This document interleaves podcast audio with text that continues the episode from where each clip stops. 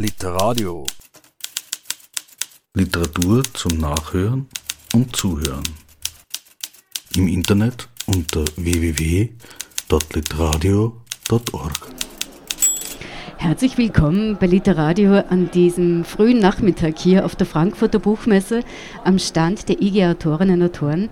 Ich darf meinen ersten Gast an diesem Tag begrüßen. Ganz herzlich willkommen, Amir Gudanzi. Hallo. Ich bedanke mich für die Einladung und freue mich auf das Interview. Hallo. Ja, ich freue mich auch. Ähm, das Ende ist nah, so der Titel des Romans. Ich kannte dich ja bisher nur als Dramatiker. Du hast schon zahlreiche Bühnenstücke veröffentlicht. Jetzt ist dein erster Roman erschienen bei DTV. Was war jetzt so das Initial für dich, dass du gemeint hast, so jetzt ist es Zeit, einen Roman zu schreiben? Ich glaube, ich hätte nicht ähm, tatsächlich das Gefühl gehabt, dass ich unbedingt einen Roman schreiben muss. Ähm, das hat mit der Idee zu tun gehabt. Normalerweise ist es so, wenn ich eine Idee habe, weiß ich auch sofort, in welche Gattung. Äh, mhm. Das heißt, bei Theaterstücken weiß ich auch sofort, bei Kurzgeschichten, bei Lyrik, äh, es ist halt klar, genauso wie eine Eingebung, äh, genau. äh, weiß ich im Voraus. Und ich glaube, äh, es lässt sich auch, diese Idee lässt sich auch äh, wunderbar als Roman bearbeiten. Es wäre für mich ähm, als Dramatiker nicht zumindest denkbar gewesen, ähm, diese ganze Idee und diese ganzen Themen in ein Theaterstück reinzupacken. Es wäre auch ein bisschen schizophren, um ehrlich zu sein, diese Warum? innere Stimme auf der Theaterbühne, weil es ein, eine ganz andere Sprechinstanz ist. Mhm. Deswegen ähm, macht es irgendwie für mich auf jeden Fall gar keinen Sinn als Theaterautor. Mhm. Das Ende hat ja auch einen Anfang und der ist im Roman 2009. Da lernen wir den Protagonisten A kennen. Was ist 2009? Was passiert da gerade? Ähm, ich behandle in dem Buch ähm, gleich vom Anfang die Proteste gegen das iranische Regime in 2009. Ähm, ich, mir ist aufgefallen, dass da über Proteste, über den Widerstand der Bevölkerung, äh, überhaupt über die iranische Bevölkerung nach, nach der Revolution unter der Herrschaft des iranischen Regimes kaum Literatur existiert. Ähm, die Autorinnen, Autoren und Autorinnen, die im Iran leben, selbst reden, warum sie nicht das thematisieren können, äh, weil sie natürlich mit Repressalien zu tun haben werden und mit Zensur. Und die, die im Ausland leben, ähm, ich habe bis jetzt äh, kein Buch tatsächlich äh, mit diesem Thema gefunden und weil auch oft viele Autorinnen ihre Familien besuchen. Mhm. Ich als Exilant, der weder hin kann und will, äh, habe ich mir gedacht, äh, das ist die beste Gelegenheit, tatsächlich das Thema äh, mir anzusehen. Ja. Wie gesagt, du, du, erzählst viel, nämlich vor allem auch in Rückblenden aus der Jugend und aus der Kindheit des Protagonisten, der im Iran groß wird und 2009 ungefähr so ein junger Erwachsener ist vom Alter her. Und das Interessante an ihm ist eigentlich, dass er relativ früh in seinem Leben eine ganz einschneidende Erfahrung macht, die ihn so ein bisschen entfremdet in seiner Welt. Er lernt nämlich das Theater kennen, er lernt die Schönheit der Sprache und die Schönheit der Wörter kennen. Was ist da geschehen? Naja, einerseits ähm, die mit diesem Hin- und Herschaukeln, das ist ein sanftes Hin- und Herschaukeln, um eine Gleichzeitigkeit herzustellen. Das heißt, ja. in erster Linie war es mir wichtig, äh, eine Gleichzeitigkeit herzustellen, was in der Literatur tatsächlich nicht so leicht ist. Auf der Bühne kann man es leicht herstellen, aber in, in der Literatur ist es schwierig. Ähm, um dann zu verstehen, warum diese Figur in manchen Momenten solche Entscheidungen trifft oder so darauf reagiert, weil äh, wir müssen auch die Vergangenheit der Figur kennen und das war dann so ein Stilmittel sozusagen. Aber ja, ich, äh, an der auf der anderen Hand wollte ich mal zeigen, wie das ist, wenn man unter so einem Regime lebt, in so einer düsteren Zeit, wo es nur ähm, äh, Gewalt die obere Hand hat, ähm, staatliche Gewalt in dem Sinne ähm, vom iranischen Regime und auch äh, in der Bevölkerung wollte mal zeigen, äh, wie das ist, was für Hoffnungslichtblicke äh, Kunst und Kultur sein können mhm. und wie befremdlich das ist, tatsächlich unter so einem Regime auf einmal mit Literatur und mit Theater in Kontakt zu kommen. ähm, das ist auch eine Art Rettung sozusagen, weil das iranische Regime alles draufsetzt, das mehr Schurken zu produzieren, damit dann die eigene Herrschaft zu sichern. Ja.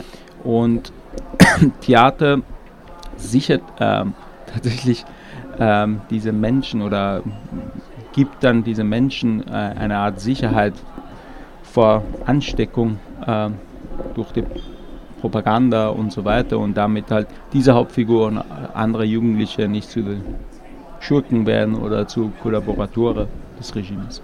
Oder auch vor Resignation. Man hat doch das Gefühl, dass viele seiner Freunde dort auch schon auf eine Art und Weise resigniert haben, sich abgefunden haben mit dem, was da ist. Ich glaube, das ist auch etwas, was dann ähm, geschieht. Ich wurde auch sehr oft gefragt, so wie überlebt man das? Ich glaube, das ist der Blick von außen. Wenn man drin unter so einem Regime lebt, denkt man nicht an Überleben. Man lebt und das ist der normale Alltag. Unter solchen Regimen gibt es nicht nur Abhör, äh, Verhör, ähm, Angst und so weiter und so fort, äh, sondern auch ein normaler Alltag, wo die Leute äh, sich verlieben, äh, normal, Essen, trinken, genau, schlafen. Genau, all das machen und das vergisst man auch oft. Ähm, deswegen von, von innen her betrachtet, das ist kein Überleben, das ist ein normales Leben mit Repressalien, aber die Menschen gewöhnen sich schnell dran, natürlich. Und besonders die neuere Generation, die äh, wie die Hauptfigur und alle anderen nach der Revolution auf die Welt gekommen sind, die kennen eigentlich die Welt nur so. Es, äh, die kennen gar nichts, ein, ein anderes System. Natürlich für die Väter und die Mütter wäre es anders, weil sie dann diese Revolution miterlebt haben. Das System mhm. hat sich komplett verändert. Ähm, es gab schon eine gewisse Freiheit äh, wenn, man, wenn wir über persönliche Ebenen sprechen, die Frauen mussten, nicht, mussten sich nicht verschleiern und so weiter. Genau. Es, war, es gab keine islamische Regeln. Aber für A, die Hauptfigur in diesem Buch und alle anderen, ähm, das ist die Realität, die sie nur kennen. Alles mhm. andere kennen sie aus den Erzählungen und aus den Filmen. Diese Gleichzeitigkeit, diese Gegenwart, die du angesprochen hast, die repräsentierst du im Buch ja auch über die Sprache. Du schreibst hauptsächlich in der Gegenwart und verbindest so eigentlich den Hauptteil. Und der Hauptteil der Geschichte ist ja der, dass A eben flüchtet. Er kommt nach Österreich. Eigentlich will er nach Kanada, strandet in Österreich mehr oder weniger und äh, erlebt das, was natürlich viele Asylwerber und Werberinnen erleben. Er kommt halt an diverse Lager und Orte, wo man halt interniert ist, bis dass man weiß, wie es weitergeht. Der Hauptteil liegt eben eigentlich auf dieser Situation nach der Flucht, nachdem er da ist. Ähm, ich habe dann bewusst natürlich einen heranwachsenden Intellektuellen ja. gesehen. Und auch sowohl A als auch die Sarah, die sind beide heranwachsende Intellektuellen. Das heißt, ähm, sie unterscheiden sich von ihrer Gesellschaft, aber sie stehen allegorisch auch natürlich für ihre jeweiligen Gesellschaften. Und ich wollte anhand von A zeigen, ähm, dass sogar die sogenannten heranwachsenden Intellektuellen auch nicht geschont bleiben konnten von Vorurteilen und von Propaganda des Regimes. Einerseits, wenn wir über Antisemitismus und Judenhass sprechen, andererseits über, über den sogenannten Westen, mhm. die amoralisch sind und so weiter und so fort. Und dann auch bei Sarah sehen wir dann äh, diese ganzen Vorurteile und Projektionsflächen, die die sogenannten Orientalen darstellen sollen. Und A ist in seiner Gesellschaft ein Außenseiter, weil er äh, einfach mit den anderen nicht so viel anfangen kann, weil er sich äh, für etwas anderes interessiert hat genau. und äh, dieses etwas anderes, die Literatur, Theater ähm, und quasi die Rolle der Religion und ähm, Demokratie wollen und so weiter, macht ihn zu einer Außenseiter und dann in Österreich wo er dann diese Projektionsfläche hatte und dachte, okay, äh, die Aufklärung ist längst dort angekommen. Äh, Im österreichischen Land äh, wird mal eines Besseres dann belehrt und gibt es eine Ernüchterung und merkt, naja, dort ist er auch eigentlich eine Außenseite. Äh, zumal er auch dort vom Aussehen her sofort aussticht und ähm, die ganze Zeit zum anderen, zum Fremden gemacht wird. Aber auch ähm, gar nicht als Intellektueller einen Platz hat, weil ähm, es ist leider auch so, dass äh, das Asylsystem in Europa und auch in Österreich äh, ist darauf bedacht oder denken auch äh, alle Beamtinnen, dass alle Menschen, die kommen, Wirtschaftsflüchtlinge sind. Mhm. Und sie denken gar nicht äh, daran, dass diese Menschen vor Repressalien fliehen konnten, vor Krieg fliehen konnten und so weiter und so fort. Und sobald man Asyl erhält, falls man das Glück hat, im Falle von Menschen aus Afghanistan und Syrien, äh, verlangt man sofort, dass sie sich im Arbeitsmarkt ähm, integrieren. integrieren und sofort einen Job finden. Ähm, das ist ein bisschen zynisch, weil äh, wenn du dann akzeptierst, dass sie traumatisierte Menschen sind, dass sie gefoltert worden sind, ähm, vor, vor dem Krieg geflüchtet sind, muss man auch akzeptieren, dass sie nicht innerhalb Sekunden äh, sich in einen Arbeitsmarkt integrieren können. Das heißt, sie brauchen tatsächlich Zeit. Und ich habe jahrelang als Dolmetscher und Sozialarbeiter gearbeitet. Es gab Menschen, die 20 Jahre lang in Österreich gelebt haben, die österreichische Staatsbürgerschaft hatten und dann kamen auf uns zu, weil sie äh, ihre Vergangenheit nicht bewältigen konnten. Ja. Das heißt, sie haben den ersten Krieg mit Taliban miterlebt, diese ganzen äh, schrecklichen Jahre. Und 20, 25 Jahre später ähm, konnten sie nicht noch immer damit umgehen. Das heißt, das ist einfach eine ganz andere Sorte von geflüchteten Menschen, die aber nicht adäquat betreut und behandelt mhm. werden. Mhm. Was ja auch deutlich wird, dass A, auch kein, auch nicht in die Schublade des typischen Flüchtlings reinpasst. Nicht mal da passt er wirklich rein. Es gibt ja auch ganz viel Gewalt unter den Asylwerbenden selber. Äh, von Seite der, der Leute, die dort aufpassen, die dafür zuständig sind, die haben ein ganz klares Bild davon, warum ist der jetzt geflüchtet, was macht er hier, was will der hier und so weiter. Und also diese Vorurteile, die du auch schon angesprochen hast. Ja. Naja, das war ihm auch so für mich wichtig ähm, zu zeigen, es gibt nicht diese einfache An Antwort auf diese Frage, wie die Populisten halt bei uns äh, in Österreich FPÖ äh, anbietet, dass diejenigen schuld sind. Ich wollte zeigen, dass sind sehr viele Aspekte da, die ignoriert werden, die nicht, die verkannt bleiben. Und ich wollte ihm halt so zeigen, es gibt andere Narrativen, mhm. äh, die man auch vielleicht sehen, lesen, hören muss. Äh, so kommen wir auch zueinander, weil natürlich, wenn wir immer denken, unsere Perspektive ist die einzig wahre, äh, so kommen wir nicht zueinander. Und deswegen die Gewalt äh, in Österreich und die Gewalt im Iran, die sind zwei Seiten einer Medaille. Ähm, die, die physische Gewalt natürlich setzt vor, dass der Körper eliminiert wird, aber die psychische Gewalt ähm, ist auch nicht zu schätzen. Das, das ist etwas, was dann die Geflüchteten oft erleben durch die totale Isolation, durch Repressalien, durch die Polizei, äh, die Behörden und auch die Sprachlosigkeit, mhm. äh, die sie dann erleben tatsächlich.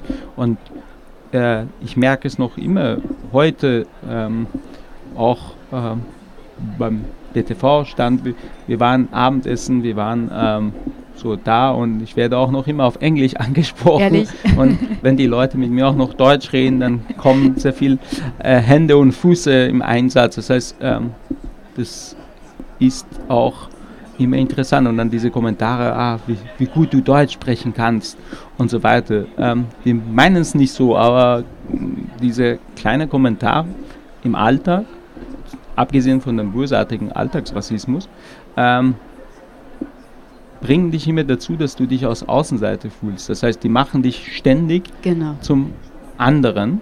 Äh, genauso wie die eine Journalistin, die mich gestern auch gefragt hat, ob ich äh, mit sehr vielen äh, exotischen Gewürzen koche oder nicht. Und ich war so, ich verwende Salz und Pfeffer, wenn es exotisch ist, wenn die zwei Gewürze exotisch sind, ja. Aber ähm, diese, der Orientalismus Mhm. Das ist einerseits eben der positive Rassismus, der sogenannte positive Rassismus, äh, für mich mit Identitätspolitik, die dann leider in eine ganz komische Richtung geht, mit negativem Rassismus, Alltagsrassismus, ähm, mhm. bringt einen Menschen wirklich aus der Fassung. Äh, ständig wird man darunter reduziert, dass man aus sogenannten Orient kommt, dass man nicht dazugehört, äh, egal was man macht, äh, muss man sich erklären und das ist einfach diese Erklärungsnot, in die man immer yeah. gerät. Das yeah. ist einfach, das saugt so viel Energie und das ist einfach ein Mensch, der dann, äh, wie manche Journalisten sagen, geschafft hat, Ich weiß nicht, was das bedeuten sollte, aber... Ja, vielleicht so, so nach der amerikanischen Vorstellung genau. oder so vielleicht. Genau, genau. das ist ja der, mhm. äh, die Durchstrecken bleiben immer ver verborgen, äh, die Tausende Absagen und so weiter und dann sieht man, ja, du, es gab schon zwei, mhm. drei Preise, so schlimm kann es doch nicht gewesen sein. so. Ja, leider ist das die Ebene, die du gerade angesprochen hast, die, die offenbar für die meisten noch halbwegs akzeptierbar ist, wenn es um das Anderssein geht. Aber mit Sarah, wir haben schon von ihr gesprochen, Sarah lernt er kennen, sie ist eine junge Geisteswissenschaftlerin, die in Österreich ist, um hier zu, äh, ihre Dissertation zu schreiben. Und im ersten Moment hat es den Einschein, als würde mit Sarah wieder so etwas wie die Liebe oder die Empathie in seinem Leben Einzug haben. Aber leider ist es ein bisschen anders. Ähm, das war eben genau auch das, was ich ähm, gesagt habe. Durch meine Arbeit, weil ich halt jahrelang als Sozialarbeiter und Dolmetscher gearbeitet habe, auch in Psychotherapie äh, bei, bei, der Organisation Hämmerjad. Ich habe gemerkt, dass es nicht so einfach ist. Ähm, der Körper mag merken, dass wir in Sicherheit sind, äh, wenn die Geflüchteten nach Österreich kommen, die vor Repressalien geflüchtet sind. Aber der Geist und yeah. der Kopf will es nicht wahrhaben und lebt noch in Vergangenheit. Das heißt, ein Mensch, der dann schlimme Dinge erlebt hat, ist noch untauglich äh, für Liebe. Erst einmal das und auf der anderen Seite, ich wollte auch die Unab die Abhängigkeiten zeigen. Genau. Weil wenn eine Beziehung nicht auf Augenhöhe stattfindet, wenn der eine äh, illegal da ist, keinen Status hat, sprachlos ist, kann ich einfach auf Augenhöhe auf einen anderen Menschen treffen, äh, der all das hat, was gerade ihm dann äh, geraubt wurde mhm. durch so Umstände. Du sprichst dir da etwas an, was äh, noch nicht ganz so lange einen Namen hat. Man nennt es den sogenannten äh, White Savior Komplex, mhm. wo Menschen hier im globalen Norden glauben, sie müssen ihr Gutmenschen sein oder sie tun etwas Gutes, wenn sie die Menschen im, im, globalen Süden retten oder die Geflüchteten retten. Und dann passiert eben genau das, nämlich eine absolute Entmündigung teilweise. Ne? Ja, aber ich wollte eigentlich ähm, darüber hinaus was zeigen. Ja. Das war nicht tatsächlich meine Absicht. Ähm, über White Savior Thema zu schreiben. Ich wollte zeigen, genauso wie A, der nicht nur Opfer ist, sondern Täter, ist auch Sarah mhm. nicht nur Täterin, sondern auch Opfer, Opfer der Umstände. Ähm, die zwei treffen aufeinander in einem falschen Zeitpunkt. Hätten sie einen anderen Zeitpunkt äh, gefunden und hätten sie aufeinander getroffen, hätten sie vielleicht äh, viel besser aufeinander gepasst passt genauso wie man sagt, wie die Faust aufs Auge. Genau. Ähm, aber ich wollte eben zeigen, dass ähm, dieser Orientalismus, dass das Übersehen der Fakten anderer Aspekten äh, kann zu Katastrophe führen, weil es einfach zu einer Obsession wird und die Obsession kann einfach halt äh, zu Katastrophe führen. Sarah übersieht alles und dafür versucht immer ähm, tausend Analysen zu finden, warum A gerade so reagiert, aber die einfachen Fakten übersieht sie. Und das ist auch etwas, was natürlich äh, damit zu tun hat, ähm, wie viel Fantasie haben wir, wenn wir man mit Menschen äh, zu tun haben, die geflüchtet sind. Das Interessante ist, ich habe jahrelang auch für Bundesasylamt äh, gedolmetscht in Österreich.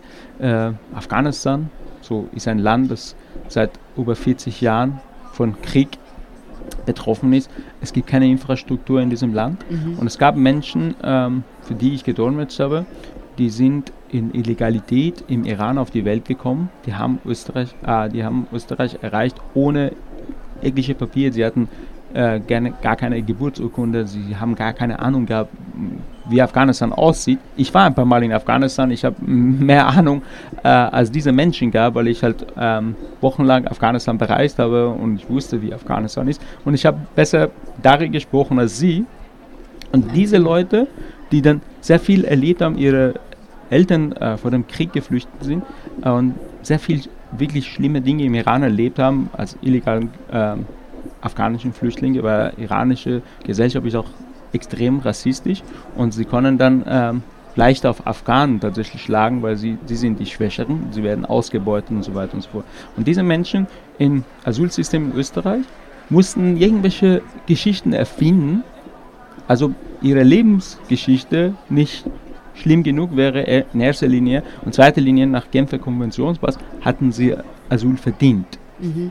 Aber haben sie es nie bekommen. Ich habe Leute betreut, die sieben, acht Jahre lang im Asylsystem gewartet haben. Es gab Fälle, wo solche Menschen nach Afghanistan abgeschoben worden sind. Sie, sie waren noch nie in Afghanistan. Stehen Sie sich? Genau. Man muss ja. sich das vorstellen. Mhm. Und ähm, das hat mit mangelnder Fantasie zu tun.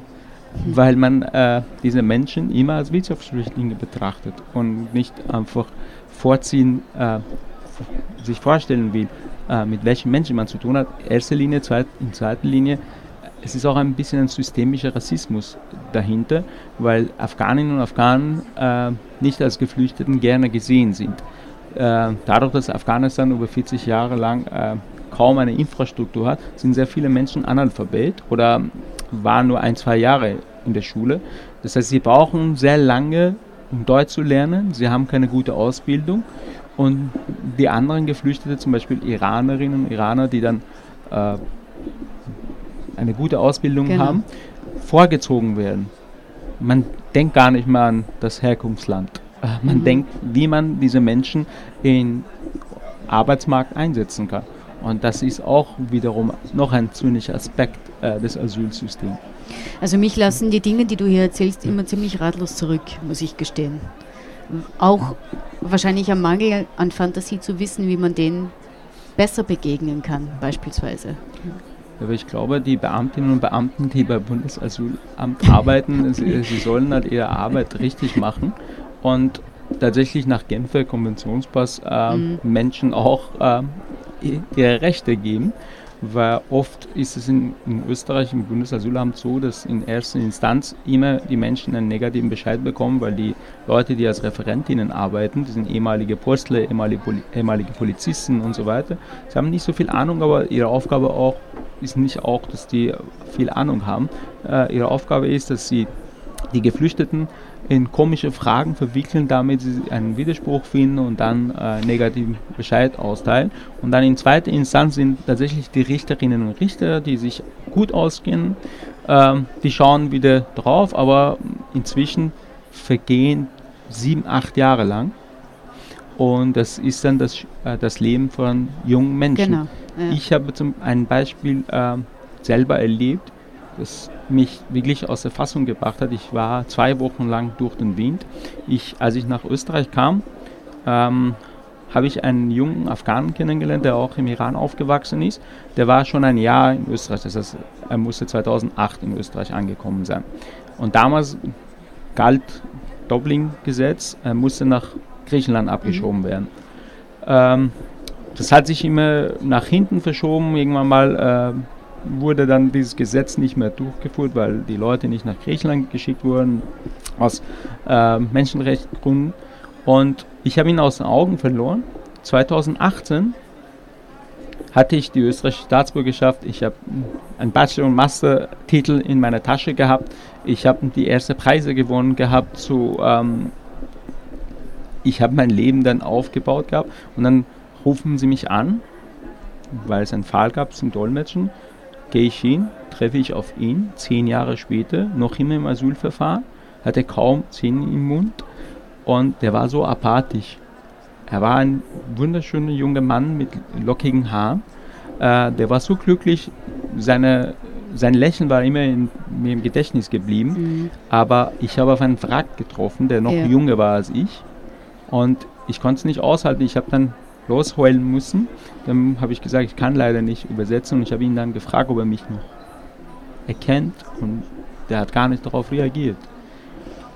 Mhm. Und das konnte ich sein. Ja. ja. das, ist, das ist das Leben eines Menschen, der das System kaputt macht und egal, wenn du ihm ja direkt die österreichische Staatsbürgerschaft gibst, das bringt ihm gar nichts. Das, was ihm psychisch angetan wurde, kann nicht mehr rückgängig gemacht werden. Zehn Jahre lang in der Luft zu leben und zehn Jahre lang äh, diverse psychische Probleme yeah. zu haben. Man kann ihn nicht wieder yeah. äh, zu dem machen, zu dem Mensch machen, der er war.